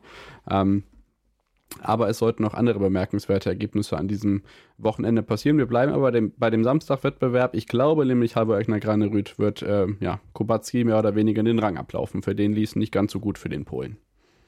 Ja, ganz genau. Äh, da lief es gar nicht gut. Ich habe gerade gar nicht die Platzierung äh, von Platz ihm. 10. Ah, hier Platz 10, Platz genau. Sonntag kommen wir gleich zu Platz 17. Richtig. Ja, genau. Also äh, Stefan Kraft, besonders erfreulich, äh, dass er sich jetzt doch auch in diesen Kampf äh, nach ganz vorne wieder einschalten kann, gerade weil ja, über die gesamte Tournee zum Beispiel auch zu sehen war, dass ein Kubacki und ein, vor allem natürlich dann noch auch, auch noch ein halber Egner Granerüth doch so ein ganz kleines Mühe vor diesen, äh, vor, vor Stefan Kraft war und auch ja. vor, äh, also auch Anzelanisek ist ja eine, einer der Namen, der eher äh, diese Konstanz bisher in diese Saison brachte. Jetzt meldet sich doch Stefan Kraft äh, zum, pünktlich zum Skifliegen wieder positiv zurück und auch sonst war es ein gutes österreichisches Ergebnis mit Jan Hörl am Samstag auf Rang 5 aus deutscher Sicht muss man auch sagen, äh, Markus Eisenbichler und Andreas Wellinger beide wieder mit tollen Ergebnissen. Eisei stabilisiert sich, wird hier Achter. Äh, und Andy Wellinger mit Platz 9 äh, wird am Sonntag dann am Podium kratzen. Ganz knapp äh, war es dann nicht, oder hat es dann nicht sollen sein, aber wieder auch von beiden wohlgemerkt äh, ein gutes Wochenende. Ja, man hat natürlich gemerkt, dass die Jungs, die mit äh, Fliegen wirklich klarkommen, natürlich das, äh, den, den Vorteil hatte. Und da muss ich die Ko äh, Korrektur noch bei Kubacki hinterher schieben. Er ist am Sonntag äh, immerhin na, wo ist es denn jetzt schon wieder hin? Eben hatte ich es doch noch im Kopf, äh, doch 17. geworden, hatte ich mich doch nicht geirrt. Ähm, dass eben diese Fliegereigenschaften, die Kubacki natürlich so bis kurz vor den K-Punkt unter Beweis stellen konnte in dieser Saison, natürlich von Vorteil sind, aber ein Stefan Kraft dann natürlich äh, viel stärker ist. Timmy Seitz, der auch ein schön, schönes Wochenende hinter sich gebracht hat. Giga Jela, auch bemerkenswert stark, auch im, im ersten Wettkampf denke ich an äh, Schniescholl, der zum Beispiel in den Top 10 war mhm. und im Training äh, Jela 247 äh, Meter geflogen ist. Dazu kommt dann noch diese Materialfrage. Werner Schuster hat sich da so ein bisschen kritisch geäußert, dass die Tragfläche an manchen Stellen dann doch etwas großzügig bemessen ist, obwohl ja der Kontrolleur in Sapporo gesagt hat, wie ich kontrolliere ab da nochmal genauer, Christian ja. Kattol. Also so ganz ungeklärt ist das nicht und irgendwie hat sich zum Beispiel Werner Schuster dagegen geäußert, dass man halt wirklich so viel Tempo macht, dass man dem der Parabel der Schanze gar nicht mehr folgt, sondern einfach wieder vom Hang wegsteigt. Ist natürlich immer ganz cool, wenn du bei 100 Meter den Hang streichst, dann nochmal wegsteigst und bei 220 erst landest, aber irgendwie ist das nicht der Sinn von Skispringen. Ja, absolut. Äh, da kann ich, kann ich dir nur beipflichten. Ähm, und wenn man übrigens auf das, äh, auf das Resultat generell noch mal schaut, äh, haben wir auch wieder natürlich, du hast schon einige Namen angesprochen, so, ein, so wie ein Sneeshol, der zwei tolle Weltcups hinter sich gebracht hat. Einmal, wie gesagt, Top 10 und einmal Platz 19. Ähm, das, ich glaube, ich weiß gar nicht, ob er bisher einmal in den Punkten war, wenn er im Weltcup dabei war in dieser Saison. Äh, ansonsten auch ein Alex Insam aus italienischer Sicht äh, in den Punkten gewesen. Äh, auch er war nicht regelmäßig bei Weltcups überhaupt dabei. Äh, da war dann doch äh, Giovanni Bresadola doch der einzige Italiener teilweise bei den Weltcups. Und das sind doch auch die Namen, äh, die man gerne sieht. Gerade diese, diese Variabilität äh, und den Unterschied zwischen Skifliegen und Skispringen. Irgendwie ist es fast doch eine andere Sportart. Ja, absolut. Und das kann man am Sonntagswettbewerb noch viel mehr unterstreichen. Während in der Qualifikation Justin Lissow und Pius Paschke ausgeschieden sind, haben wir zum Beispiel Punkte für die Ukraine. Jeven Marusiak mhm. mit Landesrekord äh, 2000, äh, äh, 210 Meter und äh, Kelvin schrieb auf Twitter auch das erste Mal seit äh, Klingenthal 2010, dass damals ja. war es Vitali Schumberetz, Punkte für die Ukraine im Weltcup holt gerade in diesem Jahr ein wirklich erfreuliches Ergebnis und ähm, viele Nationen auch, äh, mehr Schweizer am Start gewesen. Der Schwanden hat sich zumindest so ein bisschen aus seinem Loch hochgearbeitet. Schnießstadt erstaunlich stark, komischerweise. Und natürlich, äh, du hast es schon angesprochen, Wellinger und Fettner. Wett Fettner zum Beispiel hat sich schwer getan am Anfang des Wochenendes, hat auch so die Kurve gekriegt. Lani Lindwig. Also WM-Favoriten kann man wirklich noch nicht ausmachen. Das ist am Ende auch tagesformabhängig. Das sowieso immer. Äh, natürlich kann man die, die üblichen Namen nennen. Äh, gerade wenn es dann natürlich auf die Großschanze geht, muss man Kubacki wieder nennen bei dieser Saison und Granurit muss man sowieso nennen, weil der beim Skifliegen und generell in der Saison einfach wieder abgeliefert hat. Stefan Kraft vielleicht noch. Und äh, ja, aus deutscher Sicht, wie gesagt, der vierte Platz von Andreas Wellinger stand dann am Ende. Äh, einmal ging es sogar über die, nee, beide Sprünge gehen über die 100, äh, über die 230 Meter. Äh, das war wirklich sehr konstant und schön, dass da der vierte Platz auch gehalten werden konnte. Äh, da hatte man, hat man ja immer, natürlich immer so ein bisschen die Angst, wenn gerade der erste Durchgang doch mal gut läuft, dass man dann nicht, nicht ja. doch noch mal nach, weiter nach hinten fällt. Gerade wenn äh, hinter einem Namen wie Jan Hörl, Piotr Schuber oder Manuel Fettner warten oder auch ein Ancelani Sek. Ja. Äh, am Ende war es dieser vierte Platz, äh, hauchdünn am Podest, wie gesagt. Äh, von Punkten her waren das dann doch schon ein paar mehr Punkte mehr. äh, fast zwölf, glaube ich. Äh, aber mhm. dennoch natürlich ein tolles Ergebnis. Äh, ich beende einfach nur mal kurz die deutschen Platzierungen. Markus Eisenbichler Platz 15, auch wieder ein Ergebnis, was in Ordnung ist. Stefan Laie, der letzte Deutsche, der noch in den Punkten ist, mit Rang 27. Konstantin Schmid verpasst erneut die Punkte mit Rang 32. Ja, genau. Zwei Sachen habe ich noch zu ergänzen. Zum einen, dass die neuen Van Dier Skier, diese Marcel Hirscher Skimarke von Andreas Wellinger, vielleicht nicht nur in der Luft gut funktioniert haben am Wochenende, sondern vor allem auch in der Spur. Da sind die Deutschen traditionell gut, aber zum Teil wirklich ein kmh schneller als die Konkurrenz da vorne. Ja. Und zum anderen Giovanni Presadola, der am Sonntag ähm, äh, auf Platz 14 landet, auch aus italienischer Sicht ein wirklich hervorragendes Ergebnis ich denke, genug vom Kulm. Am nächsten Wochenende ist fast nochmal Skifliegen angesagt. Da geht es auf die größte Großschanze der Welt hier im nordhessischen Willingen. Wir werden am Samstag vor Ort sein. Schreibt uns gerne, wenn ihr dabei seid. Dann können wir uns auf jeden Fall treffen. Und wenn ich so ein bisschen auf die Zeit gucke, wollen wir die Damen in Hinterzart noch unterkriegen, denn da gab es auf der Rothausschanze das erste Mal seit Ewigkeiten einen Weltcup. Die Schanze wurde ja äh, neu gemacht. Äh, der komplette Anlaufturm aufgrund von, naja, Verpeiltheit kann man sagen, hat etwas länger gedauert als geplant. Nun gab es die Eröffnung auf der äh, kleinsten Großschanze der Welt, K-Punkt von 100 Metern. In Seefeld mit K, äh, K99 vorhin bei den Kombis war noch Normalschanze, das ist jetzt Großschanze, obwohl nur ein oder zwei Meter Unterschied sind.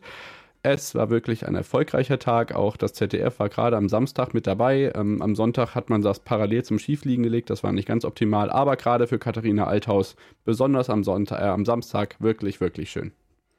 Ja, ganz genau. Am Ende war es nämlich der vierte Weltcupsieg für Katharina Althaus in diesem Winter schon.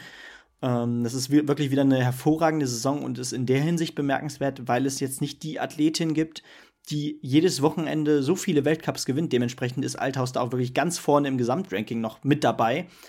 Äh, und äh, ja, den ersten, den ersten Tag, nee, den ersten Tag gewann ja äh, Katharina Althaus, oder? S genau. Samstag war das, genau. Ja, am Samstag. Am Freitag äh, konnte die Quali nicht stattfinden, denn äh, Swiss Timing hatte technische Probleme. ja, genau. Welt. Und das, das Podest war aber diesmal auch wieder ein bisschen äh, schön divers, äh, denn Emma Klinetz, auch mal eine Slowenin, die da äh, nicht immer in der ganz ersten Reihe ist, aber doch oft in den Top Ten dabei ist, jetzt auf Rang 2. Und Abigail Strait, ja, die kanadische Weltcupsiegerin, muss man ja mittlerweile sagen, erneut ja. auf dem Podest. Sarah Takanashi auch bisher in der Saison wenig stattgefunden in der Weltspitze. Jetzt mit einem guten Rang 4 und Selina Freitag mit einem erneuten Platz 5. Also wie konstant sie das darunter zieht in dieser Saison, ganz stark. Was mir noch in den Top 10 auffällt, David, wir hatten eine Chinesin dabei, mit Kiliu. Kiliu. Und die landete ja. am Ende sogar auf Rang 8. Warum jetzt ausgerechnet in Hinterzarten? Das kann ich dir nicht sagen. Vielleicht, weil äh, in, in China keiner Lust hat, eine Großschanze zu präparieren. Am Sonntag lief sie mit Platz 30 dann zumindest bei einem Weltcup-Punkt bei raus. Ist auf jeden Fall schön zu sehen, dass da vielleicht diese Nachhaltigkeit, die wir von den Olympischen, ich möchte es gar nicht so hochhängen, aber vielleicht könnte es sein, dass irgendein Skisprungzentrum in äh, China irgendwie eine Form von äh, Nachwuchsarbeit äh, zeigt, wobei die ist Jahre 1996, also ganz so jung ist er für den Damenskisprungzirkus tatsächlich gar nicht mehr. Also muss man vielleicht den Kollegen Louis Holoch mal fragen, wie er die Chancen des chinesischen Damenskisprings einschätzen würde. Ansonsten sicherlich ein erfreuliches Ergebnis, auch für Selina Freitag, die nicht ganz so äh, abfällt von ihrem Silvestertournament-Leistung. Wenn wir allerdings auf den Sonntag schauen, dann haben wir da einen Weltcupsieg für Anna Odine Ström mit Schanzenrekord 112,5 Meter im ersten Durchgang vor Klinitz und Pinkelnick, Kreuze auf 4 und wenn wir die deutschen Platzierungen suchen, finden wir Selina Freitag auf Platz 8, Hessler auf 13, Althaus auf 14, Görlich auf 15, Rupprecht auf 20, Seifert auf 23. Ja, ganz genau. Und äh, da war, glaube ich, noch, genau, es war noch eine ganz interessante Geschichte, denn Pia äh, Lilien Kübler wurde 29. am Samstag. Und äh, da war tatsächlich die Besonderheit, ich glaube, das waren auch erst ihre ersten Weltcup-Punkte. Da, da, hat auch Luis Holuch ganz begeistert in die Story geschrieben, eine Flugschau-Hörerin holt ihre ersten Weltcup-Punkte. Ja. Äh, ist vielleicht auch noch ganz interessant hier zu nennen. Genau, Josephine Lauer am Samstag äh, nicht im zweiten Durchgang gewesen. Ansonsten schön, dass es in Klingenthal da weiterging. Da steht jetzt also auch, ich mh, hm, kann gleich nochmal schauen, ob wir noch einen Wettbewerb haben eigentlich vor, dem, vor der Weltmeisterschaft in Planitzer. Bei den Herren können wir sagen, dass es nach Willingen, nach Lake Placid und nach Rasnov geht, aber das sage ich gefühlt eigentlich auch jede Woche. Von daher äh, gucke ich nochmal gerade. 11. und 12. geht es nochmal nach Hinzenbach. Warum auch immer, immer nach Hinzenbach. HS90, die kleinste Schanze, die es im Weltcup gibt. Da sind die Damen also nochmal am Start. Und dann äh, in äh, Rüschenhof natürlich dann unter anderem das Superteam, was wir bei den Herren auch das erste Mal sehen werden. Also im Skispringen bleibt es weiter aktiv vor der WM in Planet Sound. Wir melden uns gleich wieder kurz mit dem Fußball, denn heute Abend ist noch der Stream und da werden wir ein bisschen was auslagern. Dennoch bis gleich.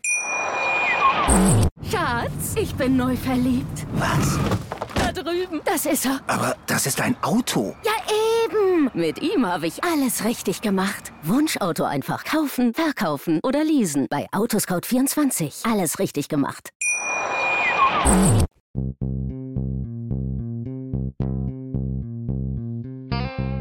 On the Pitch. Der Sportpodcast mit Benny und David.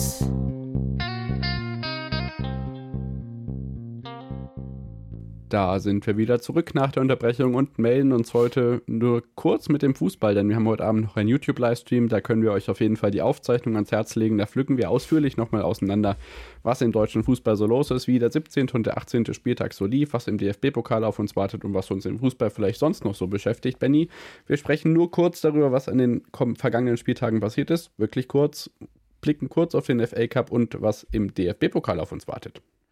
Ja, ganz genau. Und ich würde sagen, äh, ja, traditionell fangen wir dann in der zweiten Liga an, denn auch deine Arminen durften unter anderem wieder in die Rückrunde oh, starten. Und ähm, auch weitere Ergebnisse, äh, die doch äh, für Aufsehen erregt haben. Zum einen der HSV, der mit dem 4 zu 2 gegen Braunschweig äh, den zweiten Platz sich sichert und damit natürlich die Aufstiegsambitionen festigt. Kaiserslautern bleibt auch an der Spitzengruppe dran und schlägt einen direkten, einen direkten Konkurrenten da eigentlich oben äh, mit Hannover 96 und jetzt ist Kaiserslautern Vierter, schon drei Punkte als Aufsteiger auf Platz Paderborn, ja. als Aufsteiger. Ja. Heidenheim gewinnt 2 zu 0, bleibt dementsprechend auch auf Rang 3. Fürth verliert erneut, diesmal gegen Kiel mit 1 zu 2. Darmstadt gewinnt gegen Regensburg 2 zu 0 und festigt damit natürlich die Tabellenführung. Und St. Pauli gewinnt gegen Nürnberg. Äh, von den Namen her fast schon Topspiel, äh, von den Platzierungen leider von beiden bisher nicht. 1 zu 0 für St. Pauli und das letzte Spiel Arminia Bielefeld gegen den SV Sandhausen. Und kommt mir aus dem letzten Jahr bekannt vor, dass ich immer alle Spiele vorlese, außer das von Schalke und ich am Ende wieder die Scheiße übrig habe. Super. Also es standen sich in der Schüko Arena gegenüber Platz 16 und Platz 18 der Zweitligatabelle. Auf Platz 16 ein Erstliga-Absteiger, der sich ein bisschen schlechter geschlagen hat als der Mitabsteiger führt. Inzwischen auf Platz 11. Was ist passiert? Ähm, Bielefeld äh, liegt recht schnell 0-2 hinten. Sandhausen, der Tabellenletzte, führt also in Bielefeld. Kurz vor der Halbzeit gibt es dann das 1 zu 2. Es bleibt allerdings auch dabei. Das heißt, Bielefeld verliert gegen Sandhausen und stürzt auf, also von 16 auf 17 ab. Da es im unteren Mittelfeld der zweiten Ligatabelle allerdings recht eng ist, springt Sandhausen von 18 auf 12, macht sechs Plätze gut. Also äh, Magdeburg und Bielefeld jetzt mit 17 Punkten auf äh, 17 und 18. Dafür allerdings äh, zum Beispiel St. Pauli mit 20 Punkten, zusammen mit Fürth auf Platz 10 und 11, Rostock auf 21, dann Kiel auf Platz 8 mit 28. Also wirklich eine zweigeteilte Tabelle in der zweiten Liga. Was genau das in Bielefeld ist, das kann eigentlich niemand genau sagen. Wir hoffen auf Besserung. Äh, ja, was soll ich sagen? Sandhausen ist übrigens noch im Pokal, das ist auch noch erstaunlich, äh, kommen wir gleich auch noch drauf zu sprechen. Sondern äh, bewegen uns, denke ich, in die Bundesliga. Ein englischer Spieltag unter der Woche. Ähm, ja, Leipzig gewinnt wieder klar gegen Schalke. Damit können wir einsteigen. Guck mal, 1 zu 6. Ja, nicht viel zu sagen. Leipzig äh, machte das, was äh, sie brauchten und äh, der FC Schalke 04 zeigte eine der schwächsten Performances in dieser Saison bisher. Ähm, Muss man auch dazu sagen, sehr personalgeschwächt. Äh, das war dann gegen Köln am Wochenende schon wieder besser, was auch daran lag, dass noch mal ordentlich was auf dem Transfermarkt getan wurde. Äh, defensiv sowie offensiv. Und ja, dementsprechend, dass man gegen Leipzig verliert, ist, glaube ich, keine große Sache. Dass man 1 zu 6 verliert, dann schon. Aber es gab natürlich auch noch weitere Ergebnisse. Der FC Bayern München äh, lässt Punkte liegen, aber am Wochenende dann nochmal, zweimal unentschieden. Jetzt erstmal gegen Köln 1 zu 1. Wolfsburg. Oh, und auch wie? Also wie? Das darf man also hier, wir sind zwar kurz unterwegs heute, aber Ja. Köln gewinnt wirklich fast in München und Kimmich nimmt sich dann ein Herz aus, ich weiß nicht, paar 20 Metern und zimmert das Ja. Ding kurz auf Schluss, aber sowas von unhaltbar oben rein. Also da haben die Bayern wirklich Glück gehabt, dass sie nicht verlieren. Ist das dieser Bayern-Dusel? fragt man sich dazu recht. Ja. Papa da Papp. Papalapap. Ansonsten, äh, es war jedenfalls wieder, äh, zumindest an dem Abend, relativ torreich mit dem 6-1 von Leipzig und mit dem 5-0 von Wolfsburg gegen Hertha BSC, die damit natürlich weiter unten reinrutschen und äh, unten im Abstiegskampf mit dabei sind. Hoffenheim und Stuttgart teilen sich ebenfalls die Punkte 2 zu 2. Dortmund müht sich gegen Mainz 05 mit 2 zu 1. Da sieht es weiter, ja, sehr durchwachsen aus bei den Brussen. Union Berlin bleibt auch oben dran. Mit 2 zu 1 äh, bleibt man da auf Rang 2 äh, nach dem Sieg gegen Bremen. Leverkusen schlägt, so, schlägt sich so ein Stückchen frei, finde ich, David. Äh, Ja. Nach der doch sehr schwachen Hinrunde, äh, gerade natürlich ergebnistechnisch, jetzt äh, ein deutlicher Erfolg gegen Bochum. Augsburg gewinnt dann doch etwas überraschend gegen Gladbach 1 zu 0 und Freiburg und Frankfurt, äh, eines der Top-Duelle mittlerweile in der Bundesliga, teilen sich auch die Punkte 1 zu 1. Genau. Auf äh, Leverkusen kommen wir gleich nochmal zu sprechen, denn wir äh, sprechen natürlich auch hier ganz kurz über den 18. Spieltag, natürlich bei YouTube dann nachher nochmal ausführlicher. Ähm, ja, 2 zu 1 gewinnt Leipzig gegen Stuttgart. Auch die Freiburger sind erfolgreich, erwartungsgemäß gegen Augsburger, die ja unerwarteterweise Gladbach besiegen konnten unter der Woche, wie du eben gesagt hast. Mainz gewinnt spektakulär gegen Bochum zu Hause 5 zu 2. Gladbach befreit sich durch die Augsburg-Blamage mit einem 1 zu 4 in Hoffenheim. Union ja, besiegt Hertha zu Hause 0 zu 2 im Stadtderby und das ist gleichzeitig auch, obwohl oft betont wurde, Sandro Schwarz sitzt so fest im Sattel. Am Ende ist es wieder der Trugschluss des David Bücker, dass am Ende dann derjenige geht, der genau diesen Satz gesprochen hat. Freddy Bobic ist nicht mehr Sportdirektor bei Hertha. Also ähm, die Nummer 1 in Berlin ist klar verteilt. ja, das hat sich in den letzten Jahren tatsächlich doch sehr deutlich herauskristallisiert und äh, bestätigt sich von Mal zu Mal. Ich meine, Hertha ist jetzt auch wirklich Tabellen 17. mit 14 Punkten aus 18 Spielen mitten im Abstiegsstudel drin. Und Union, äh, wie gesagt, Rang 2, äh, erst- erster Verfolger von den Bayern, ein Punkt hinter Bayern, das ist schon eine Wahnsinnsgeschichte. Äh, und ja, ich weiß nicht. Äh, Und willst du- Isco kommt ja noch. Das kommt auch noch, richtig. Ja, äh, ansonsten kannst du gerne fortführen. Ja, genau. Also über Transfers und so weiter sprechen wir sicherlich auch nachher noch. Also guckt euch die Livestream-Aufzeichnung an. Bremen gewinnt.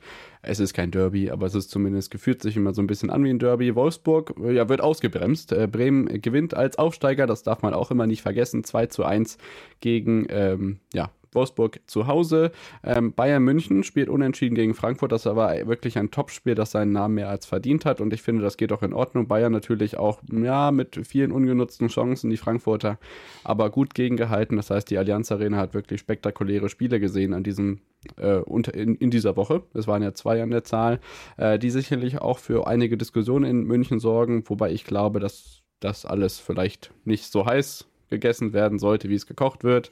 Äh, Schalke mit einem 0 zu 0 gegen Köln, das war, ähm, was die Expected Goals angeht, schwierig, sich auch anzuschauen. Das kann man vielleicht neutral so formulieren. Das kann man auch nicht nur neutral so formulieren, das kannst du auch als äh, parteiischer Zuschauer in diesem Spiel so formulieren, kann ich dir sagen.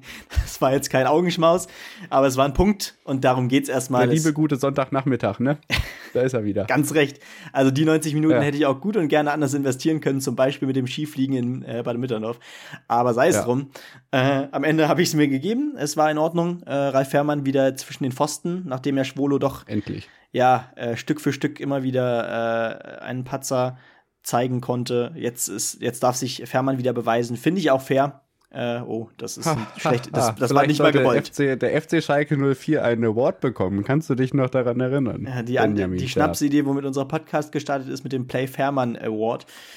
So. Ich krieg Angst. Geht mal wieder an äh, Ralf Fährmann. Naja, genau. Aber letzten Endes auf jeden Fall Schalke zu null. Das ist erstmal wichtig. Äh, ein Sieg, den man hätte holen können, vielleicht sogar hätte holen müssen. Aber äh, ein Spiel, was doch Hoffnung gibt, auch gerade defensiv äh, mit dem neuen Mann Jens, der jetzt in der Innenverteidigung spielt. Außerdem äh, Top-Duell am Sonntagabend noch. Dortmund schlägt Bayern 04 Leverkusen 2 zu 0 und nimmt natürlich ja, der Werkself doch noch auch so ein bisschen den Wind aus den Segeln und die Euphorie nach dem doch erfolgreichen Start in die Rückrunde. Genau. Äh, Leverkusen mit mehr Expected Goals als Dortmund, genau das Doppelte. Ich glaube äh, 0,74 zu 1,48, wenn ich mich nicht irre. Fragt mich nicht, warum ich mir so einen Scheiß merke. Das weiß ich auch nicht. Es ist schön, dass Florian Würz wieder da ist. Das hat man wirklich ja. gesehen, auch wenn Leverkusen hier kein Tor erzielen konnte. Ich glaube, der Junge, ich wiederhole mich heute wirklich, macht ihm keinen Druck, aber das macht wirklich Spaß, ihm zuzusehen. Das wird der Musiala des Ruhrpots und ich hoffe nicht, dass sich das am Ende der Saison ändert.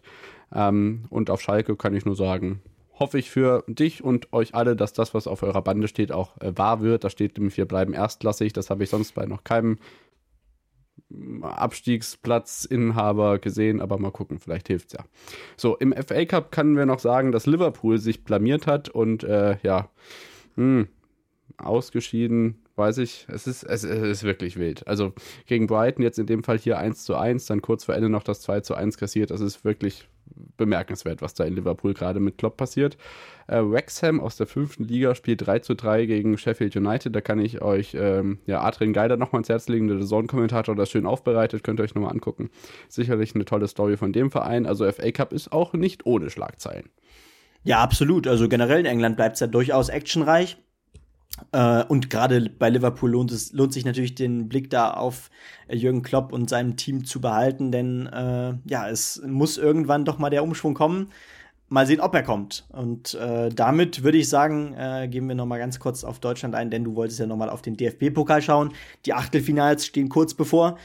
Ähm, jetzt am Anfang dieser Woche äh, geht es erstmal los mit morgen Abend schon, äh, mit Paderborn gegen Stuttgart im Achtelfinale. Union Berlin gegen Wolfsburg spielt. Äh, und natürlich gibt es immer die einzelnen Geschichten. Auch in diesem Achtelfinale stehen wieder einige Teams, die so nicht so oft äh, ganz, ganz vorne genannt werden. Aber erstmal am Mittwoch geht es dann weiter mit Leipzig, Hoffenheim und Mainz, München. Und dann äh, kommen so ein paar Teams zum einen Sandhausen, die äh, nächste ja, Woche dann. Die genau. nächste Woche dann, genau, gegen Freiburg antreten dürfen. Frankfurt gegen da Darmstadt 98, die Tabellenführer Derby aus Liga mit 2. Florian Nass in der Sportschau. Das Ganz Hessen Derby. Das wird, das wird ein Spaß, ja, genau. Und ein Zweitligaduell im Achtelfinale. Das heißt, einen Zweitligisten haben wir definitiv im Viertelfinale des DFB-Pokals Nürnberg gegen Düsseldorf. Und beendet wird das dann äh, das Achtelfinale des DFB-Pokals mit der Erstligapartie Dortmund gegen Bochum. Genau, Bochum, Dortmund nächste Woche im ZDF, Mainz gegen München hm, übermorgen in der ARD und bei Union gegen Wolfsburg bin ich mir nicht sicher. Also auch ein bisschen was im Free TV zu sehen und generell darf man gespannt sein, äh, wie das alles so wird. Auch mit einigen Zweitligisten mit drin. Das hessische Derby nächste Woche wird mein Highlight, deswegen möchte ich da nicht allzu viel vorgreifen. Ich denke, die Favoritenrollen sind eigentlich verteilt. Ich denke, Leipzig vorne, München vorne. Union gegen Wolfsburg könnte interessant werden und Stuttgart sollte sich auch gegen Paderborn durchsetzen. Davon kann ich auch, äh, kann, können wir auch, glaube ich, ausgehen. Da gehe ich auch mit. Und ja, äh, am Ende war es doch äh, im Fußball mal wieder ein Ergebnisticker, aber das liegt eben auch daran, dass wir, wie gesagt, heute Abend live gehen auf YouTube, ähm, werden über die Hinrunde der Fußball-Bundesliga sprechen und auch nochmal auf den Spieltag vielleicht schauen, der hinter uns liegt, äh, mit David vom Podcast äh, Football's Coming Home und von Fußball, Filme und mehr, wie er auf Instagram und Twitter heißt. Ich freue mich drauf. Das wird vielleicht so ein bisschen Stammtisch-Feeling. Ein ähm, bisschen ganz locker über Fußball reden. Äh, über das Schlechte und das Gute, was so bisher in der Saison schon auf uns gewartet hat und die Überraschungen und was so alles anstand. Und ja, ich würde sagen, dann hören wir uns nächste Woche wieder, oder? Ja, auf jeden Fall einer der wenig guten Gründe, vielleicht in unserer Uni-Prüfungsphase, die uns natürlich auch die ein oder andere Minute raubt im Moment, äh, doch ein Bierchen zur Hand zu nehmen. Aber äh, das könnt ihr sicherlich äh, dann in der YouTube-Aufzeichnung auch sehen. Also gehabt euch wohl, habt eine schöne Woche und vielleicht sehen wir uns am Samstag in Willingen. Schreibt uns unbedingt an, äh, falls ihr das noch hört, äh, wer da ist. Dann freuen wir uns über ähm, Fotos und Gespräche. So merkwürdig sich das auch anfühlt. Wir hatten das Feeling jetzt das erste Mal bei der Vierschanzentournee, aber wir sind immer gerne für euch da. Also kontaktiert uns einfach. Wir hören uns dann nächste Woche wieder. Ähm, ja, viel Spaß mit allem Sport, der ansteht. Ciao, ciao. Jawohl, mir hat es auch viel Spaß gemacht. Bis nächste Woche. Ciao. Schatz, ich bin neu verliebt. Was? Da drüben. Das ist er. Aber das ist ein Auto. Ja, eben. Mit ihm habe ich alles richtig gemacht. Wunschauto einfach kaufen, verkaufen oder leasen. Bei Autoscout24. Alles richtig gemacht.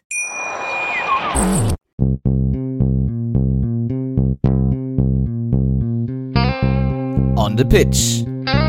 Der Sportpodcast mit Benny und David.